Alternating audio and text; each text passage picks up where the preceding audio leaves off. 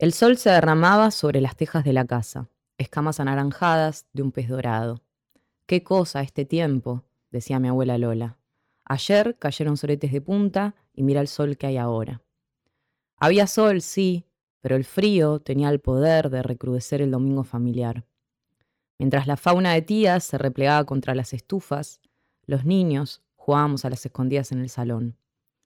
Nos sumergíamos en el salón de fiestas, del otro lado de la puerta corrediza. La secuencia se repetía con precisión clínica.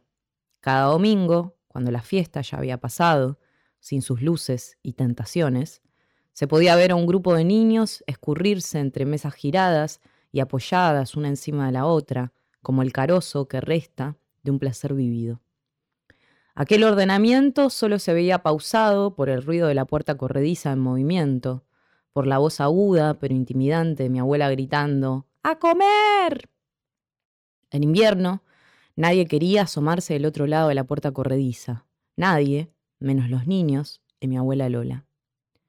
Usaba, sin importar la estación del año, polleras de jersey en la gama del marrón, el gris y el negro.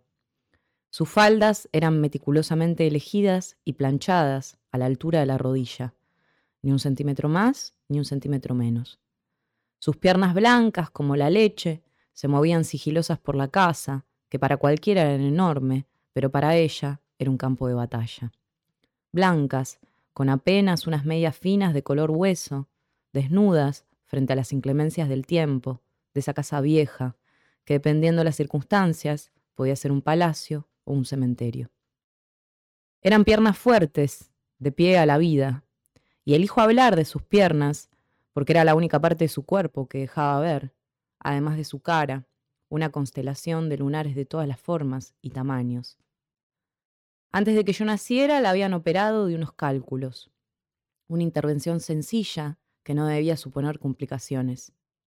Quizá fue el azar, la mala suerte, pero elijo pensar que un poco esa era su vida, una existencia presa del surrealismo, de la anécdota. Cuando la fueron a cerrar, se olvidaron de hacerle el ombligo. Con los años ella diría, se olvidaron de ponerme el pupo, como a la Su Jiménez.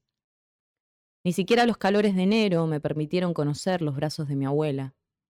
Mientras todos tomaban sol y se zambullían en la pileta, ella se aislaba en un retazo de sombra verde, acomodaba sus piernas pálidas en la reposera, donde se sacaba los zapatitos negros para hundir los pies en una palangana y completar los crucigramas de la viva con esa mezcla de oficio y seriedad que le imprimían en el rostro los juegos de ingenio.